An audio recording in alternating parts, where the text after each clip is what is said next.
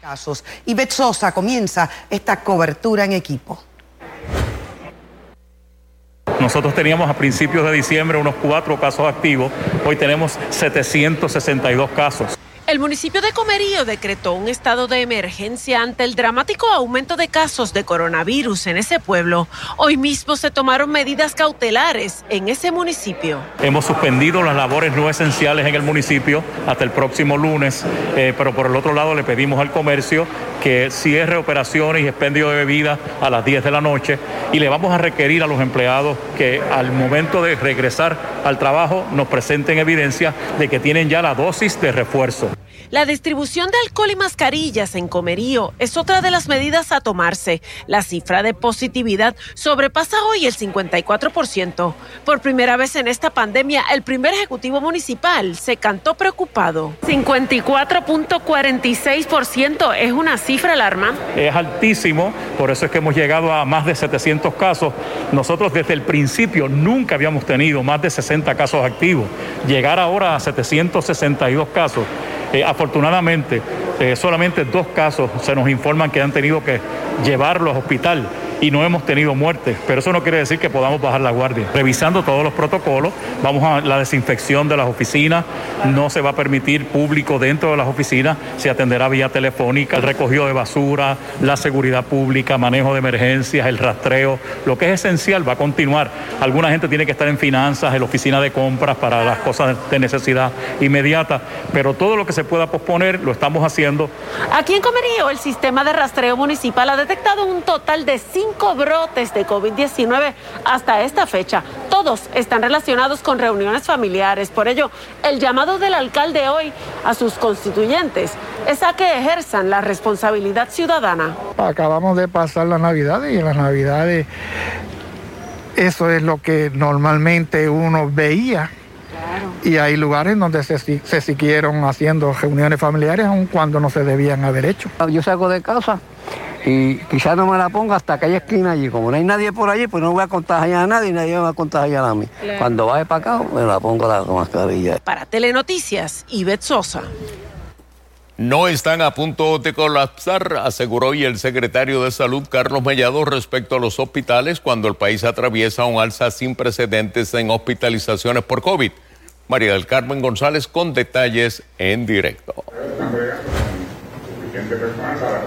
Bueno, a pesar de que hay un 54% de hospitalizaciones, el secretario de Salud indica que no hay un colapso en los hospitales y que no prevé que esto suceda en los próximos días, aunque sí dijo que debe haber otro aumento en hospitalizaciones, que no significa que no vaya a aumentar, pero que están manejando la situación y tomando las medidas preventivas para que esto no suceda, que se sienten tranquilos hasta el momento y que tienen ahora las nuevas medicinas, un gran número para atender casos, que esto va a disminuir las hospitalizaciones. Vamos a escuchar lo que está diciendo en este momento. de servicios de salud, hospital tiene 150 camas, se le dio ese permiso para tener esas 150 camas, pues ese hospital tiene que tener el personal necesario para manejar esas 150 camas.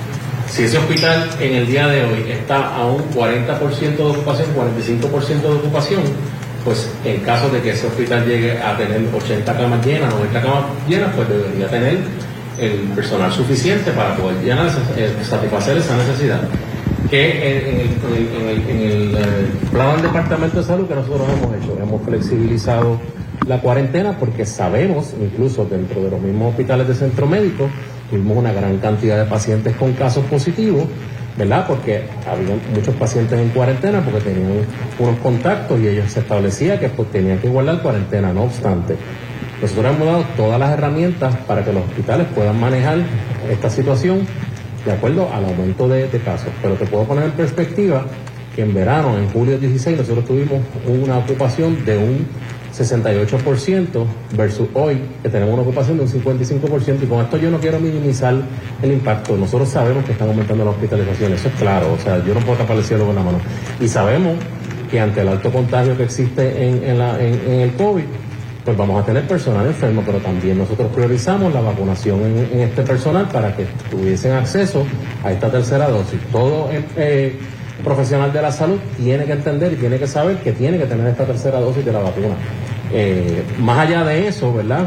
Eh, con nosotros evaluamos todas las situaciones, como te dije, el número exacto yo no lo tengo porque nosotros no tenemos... bueno, escucharon al secretario de Salud, esa es la información que tenemos a las, en el noticiario de la noche. Vamos a estar haciendo un resumen completo de, solo, de todo lo que se discutió en esta conferencia de prensa. Para tener noticias, María del Carmen González. Gracias, María del Carmen. Las farmacias de la comunidad aún no han recibido los medicamentos antivirales contra el COVID-19 que cuentan con una autorización de emergencia para su uso emitida por la Administración Federal de Alimentos y Drogas, FDA por sus siglas en inglés. José Esteves con detalles. 107 de las más de 850 farmacias de la comunidad en la isla ya están certificadas para recibir los antivirales que esperan estén disponibles en algún momento de esta semana. Pfizer sacó al mercado el medicamento Paxlovid, mientras que Merck manufactura el Molnupiravir. ¿Hay alguna diferencia entre el de Merck y el de Pfizer? Sí, mucha. Este, eh, ¿verdad? No podemos entrar a nivel científico, pero todo depende de cada paciente, condiciones que tengan eh, entonces el médico determinará si usa el de Merck o el de Pfizer, el monopiravir el Paxlovid. Cuál de los dos es más conveniente para el paciente de acuerdo al perfil del paciente. Estos medicamentos van a ser dispensados de manera gratuita, pero es importante que usted sepa que necesita una receta médica para poder obtenerlos. Los medicamentos, explicó Ayala, serán enviados directamente a las farmacias por el gobierno federal y no a través del Departamento de Salud. Actualmente a la isla han llegado 560 tratamientos del medicamento de Pfizer y 500 del de Merck. ¿Tienen pacientes que ya están llegando a sus farmacias buscando esos medicamentos y cómo están trabajando la situación? Sí, definitivamente. Han llegado pacientes que su médico le ha recetado porque ha entendido que es lo conveniente, pero al nosotros no tenerlo, lo que los referimos es a que su médico haga la gestión de ver en qué farmacia de cadena eh, podría eh, haber el antiviral que le ha recetado. Ambos medicamentos se ingieren por vía oral por un periodo de cinco días consecutivos. No todas las farmacias de cadena tienen el mismo medicamento. No, no. ¿Tienen el de Pfizer o el de Merck? Correcto. Han dividido, ¿verdad?, de manera equitativa dentro de las que escogieron de cadena eh, una para el molnupiravir y otra para Paxlovid. A medida que los medicamentos se hagan disponibles, se proyecta hacerlos accesibles en farmacias de la comunidad de los 78 municipios de la isla. Para Telenoticias, José Esteves. Bueno, y continuando con el tema, a partir de la próxima semana, 10 millones de pruebas caseras del COVID-19 serán recibidas y distribuidas de forma gratuita a través del Departamento de Salud como medida para agilizar la detección del virus que continúa propagándose rápidamente. El anuncio fue hecho por la secretaria de la Gobernación y surge en medio de quejas por el alto costo de las pruebas de antígenos que algunos aseguran se consiguen hasta en los pulgueros. Luis Guardiola informa. El alto costo de las pruebas caseras de COVID-19 es un rumor a voces que todavía no se refleja en querellas radicadas ante el DACO. Al menos en el departamento, las quejas sobre ese particular no, no son el tipo de quejas, al menos en la cantidad que nosotros vemos para nosotros identificarlo como un problema. Otra cosa son las quejas por la escasez, que a su vez permite que algunos especulen con los precios.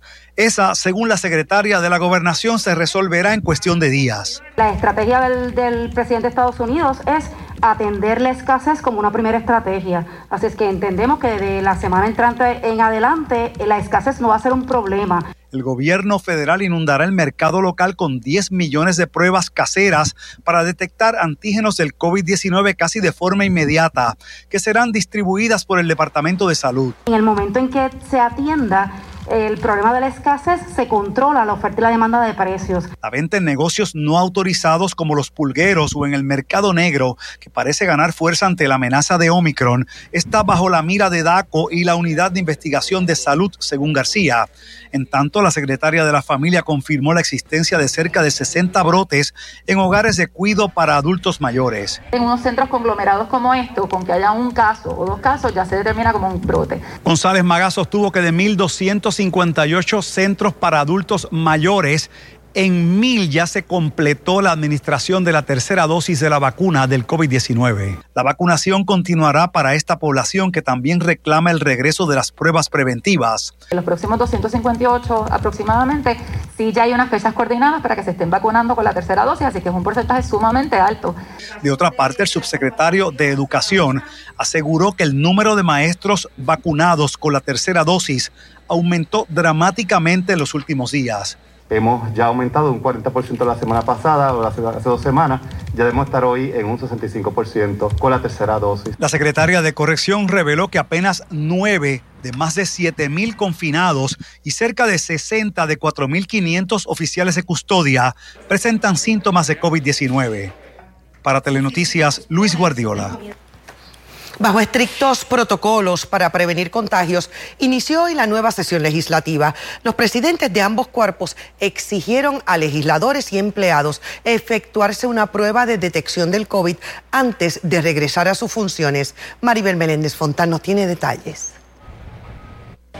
El lado sur del Capitolio se convirtió en un laboratorio cervicarro de pruebas para detectar el COVID-19. El evento fue coordinado para atender a cerca de 2.000 empleados que, concluido el receso navideño, reanudan sus labores en la Casa de las Leyes. Está muy bien. Y la deben hacer quincenalmente para, para saber si hay infectado o no. Y así le da mayor seguridad a ustedes los empleados. Seguro que sí. Me parece que es buena idea veniendo un receso navideño, unas dos semanas de inactividad legislativa y ahora pues a inicios de esta tercera sesión legislativa parece prudente. Estoy bien, estoy, estoy segura de que todo va a ser negativo. Cuando uno se cuida más todavía. ¿Y está vacunada?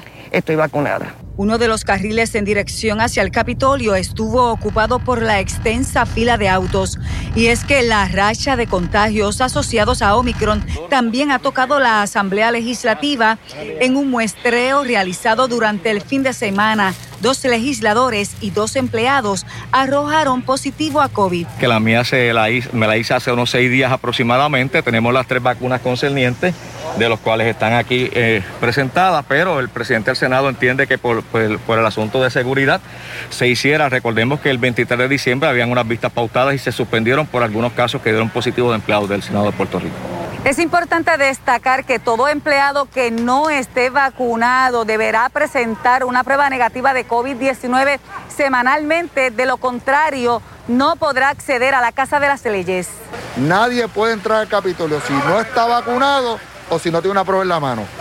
Si no está vacunado, no es un requisito. Es importante porque ahí aquí hay un choque de lo que son las prerrogativas, pero me tiene que traer la prueba. La regla aplica a empleados y visitantes del Capitolio. El presidente Cameral sostuvo que continuarán realizando vistas públicas de manera virtual para evitar aglomeración de personas en los salones de audiencia. Esto es un cambio de vida. Yo creo que la visión de nosotros, no solamente en política pública, es que nosotros tenemos que ajustarnos a esta realidad y la Cámara está demostrando con acciones de que esta es una nueva forma de vivir en Puerto Rico, esto no va a estar cambiando.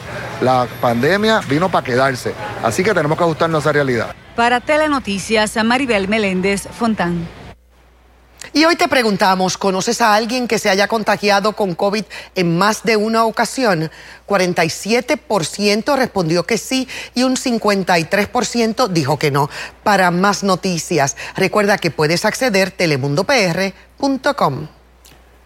Los dueños de viviendas con atrasos en el pago de hipotecas a causa de la pandemia ahora contarán con un nuevo plan de asistencia federal para evitar que pierdan sus hogares. Los interesados deben solicitar esa ayuda. Silvia Gómez con detalles de cómo será el proceso. El programa de asistencia a dueños de hogar anunciado por el gobernador Pedro Pierluisi hoy cuenta con 75.6 millones de dólares de fondos federales para los dueños de viviendas en Puerto Rico que han enfrentado dificultades para pagar primeras y segundas hipotecas, mantenimiento y seguros de sus casas debido a la pandemia del COVID-19. Este nuevo programa eh, está dirigido a evitar morosidad hipotecaria, ejecuciones de, de, hogares y la pérdida de servicios esenciales en el hogar de dueños afectados por la pandemia del COVID-19. Debo destacar que el programa de asistencia para dueños de hogar de Puerto Rico es para propietarios de viviendas que tuvieron pérdidas materiales en sus ingresos a causa de la pandemia comenzando en enero del 2020 y así ayudarles a recuperarse. Estimamos que al menos 5 mil dueños o propietarios de viviendas en Puerto Rico se van a poder beneficiar de este programa. Solo cualifican para el programa las personas que no ganen más de 79 mil dólares al año, cuyos atrasos sean en sus residencias principales. Por otro lado, el gobernador Pedro Pierluisi dijo que el Senado tiene pendiente ante su consideración desde la pasada sesión legislativa 22 nombramientos suyos y que en el día de hoy envió 20 nombramientos más, principalmente de jueces y fiscales. Sin embargo, el presidente del Senado, José Luis Dalmao, insiste en que lo que urge es nombrar a un nuevo presidente y un presidente alterno para la Comisión Estatal de Elecciones. Por el momento no tengo intención de hacer una designación eh, para ya sea la presidencia o la presidencia alterna en la Comisión Estatal de Elecciones, porque conforme a la decisión del Tribunal Supremo, eh, eh, los incumbentes pueden continuar ejerciendo sus cargos. Ahora, no descarto en algún momento en el futuro hacer esas designaciones. Para Telenoticias, Silvia Gómez. Bueno, y regresando al programa de asistencia a dueños de hogar, están disponibles 75 millones de dólares. Usted puede entrar a la página covidhipotecas.com para los formularios y verificar si es elegible. También puede llamar al centro, centro de llamadas al 888 887 7234 de lunes a viernes de 8 a 5. Pasando otras informaciones, trágico final para una joven puertorriqueña en Nueva York. Se trata una boricua de 19 años de edad, identificada como Cristal Byron Nieves, quien murió baleada durante un asalto al restaurante de comida rápida en el cual trabajaba como cajera en East Harlem. Dos personas más resultaron heridas en el incidente. Las autoridades continúan la búsqueda del asesino que quedó captado en las cámaras de seguridad. Y en el Tribunal de San Juan se encontró causa para arresto contra el entrenador de voleibol Juan R. Hernández Lozano, de 55 años, por maltrato contra una menor de 15 años. Los hechos ocurrieron mediante llamadas telefónicas y mensajes de texto en el mes de julio del año pasado. A Hernández Lozano se le impuso una fianza de 30 mil dólares y la vista preliminar quedó señalada para el 25 de enero. El acusado utilizaba grillete electrónico otro caso de actos lascivos contra dos menores. Cuatro caimanes se fueron ocupados y entregados a personal de recursos naturales tras una intervención policíaca en un residencial en San Juan. Los reptiles se encontraban en una piscina plástica frente al edificio número 12 del residencial El Flamboyán cuando agentes de la Policía Municipal de San Juan los divisaron. En total eran cinco, pero uno estaba muerto dentro de la piscina, la cual estaba cubierta con planchas de zinc. Se desconoce a quién pertenecen los reptiles, se investiga si eran utilizados en el bajo mundo como se alega, los usaba una organización criminal que los alimentaba con los cuerpos de sus víctimas. El Tribunal Supremo de Estados Unidos decidió no revisar la decisión del Supremo de Puerto Rico de prohibir la divulgación de las grabaciones de las vistas de Andrea Ruiz Costas. En mayo del año pasado, el Tribunal Supremo de Puerto Rico declaró no al lugar la reconsideración presentada por el Overseas Press Club de Puerto Rico para que hicieran públicas las grabaciones de las comparecencias de Ruiz Costas en el Tribunal de Caguas cuando solicitó una orden de protección. Ruiz Costas fue asesinada a finales del año pasado por Ángel Ocasio Santiago. Le echamos un vistazo a las condiciones del tiempo. Hoy lunes iniciando semana con tiempo variable, buenos momentos de sol, lluvias dispersas, humedad remanente de los sistemas frontales al norte de Puerto Rico. Noten las temperaturas máxima y mínima en San Juan, 82 grados, 71 la mínima, un grado ambas por debajo del usual. Acumulamos poco en el aeropuerto, tres centésimas de pulgada de precipitación y las temperaturas hoy fresquecitas, especialmente en el sector montañoso. Durante la madrugada, 62 hay bonito, Aguada 66, 63 Arecibo, Maricao 61 grados. Ustedes en Juncos con 64. Vean algunas fotografías del tiempo enviada a la cuenta de Twitter, Eli Robaina TV. Precioso el amanecer desde Ponce, como siempre. Gracias a Silvia Verges por esa foto linda. También desde la montaña de Villalba podemos ver un arco iris por la entrada de esas lluvias dispersas. Y noten el resumen de radar y satélite, los aguaceros entrando con la brisa del este-noreste en la tarde. También actividad en desarrollo por los efectos locales interior oeste de Puerto Rico. A esta hora todavía con algunos aguaceros en entre Adjuntas, Maricao, Las Marías, llegando a Ñasco, lluvia un poco más intensa, hacia Mayagüez, Hormigueros, y esto es lo típico por esos efectos locales, algunas lloviznas también entrando con la brisa aún al este-noreste de Puerto Rico. Las temperaturas actualmente, 78 San Juan, tras las precipitaciones, al igual Ceiba refresca rápidamente, 71 en Jayuya, 78 para ustedes en San Germán, 81 para Ponce, 85 en Guánica, y noten la vista está ahora en la isla Cam del Cerro La Santa, en Calle, un cielo algo nublado, al igual nuestra costa Cam, cielos parcialmente despejados y vean que en la plaza Cam Ultraview también tenemos un poco de nubosidad con esas lluvias que han entrado. El modelo de lluvias lo que sugiere es que la noche va a estar tranquilo, un cielo de parcial a mayormente despejado. Llega otra ligera zona de humedad mañana temprano, lluvias numerosas afectando la costa norte, el este de Puerto Rico y luego la tarde un poco más activa nuevamente al interior oeste y hacia el suroeste de la isla. Cambia gradualmente la dirección del viento desde el miércoles. Noten que las lluvias se van a estar ubicando un poco más hacia el noroeste de la isla en la tarde por esos efectos locales, pero también veremos muy buenos momentos de sol. Eventualmente desde el jueves incrementaremos el riesgo de precipitación por la llegada de una vaguada y también se mantienen las condiciones marítimas peligrosas con ese informe marítimo. Regreso en mi próxima intervención.